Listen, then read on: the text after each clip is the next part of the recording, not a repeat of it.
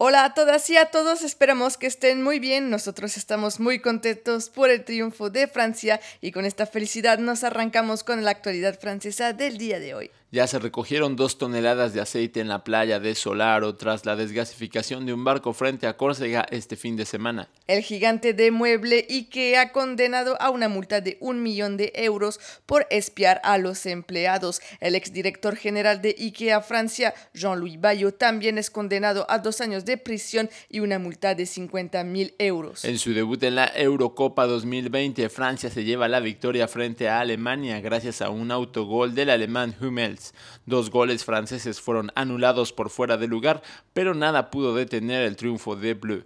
Paul Pogba ha sido seleccionado el jugador del partido. Felicidades a todo el equipo. Nicolas Sarkozy, el expresidente de la República, ha sido escuchado por el Tribunal Penal de París, que está siendo procesado por financiamiento ilegal de su campaña en el 2012. Un episodio de contaminación afectará a l'Île-de-France este miércoles. Las condiciones climáticas de verano observadas durante el día, temperaturas muy altas, sol fuerte, provocan un aumento en los niveles de ozono este miércoles. Después de que los aviones tiraran pancartas, el gobierno dijo este martes que también quería prohibir los barcos que se utilizan cerca de las playas para llevar mensajes publicitarios. La alcaldía de París ha anunciado la llegada a París del aparcamiento de pago para vehículos térmicos de dos ruedas a partir del 2022. Los precios serán de 2 a 3 euros la hora según el barrio.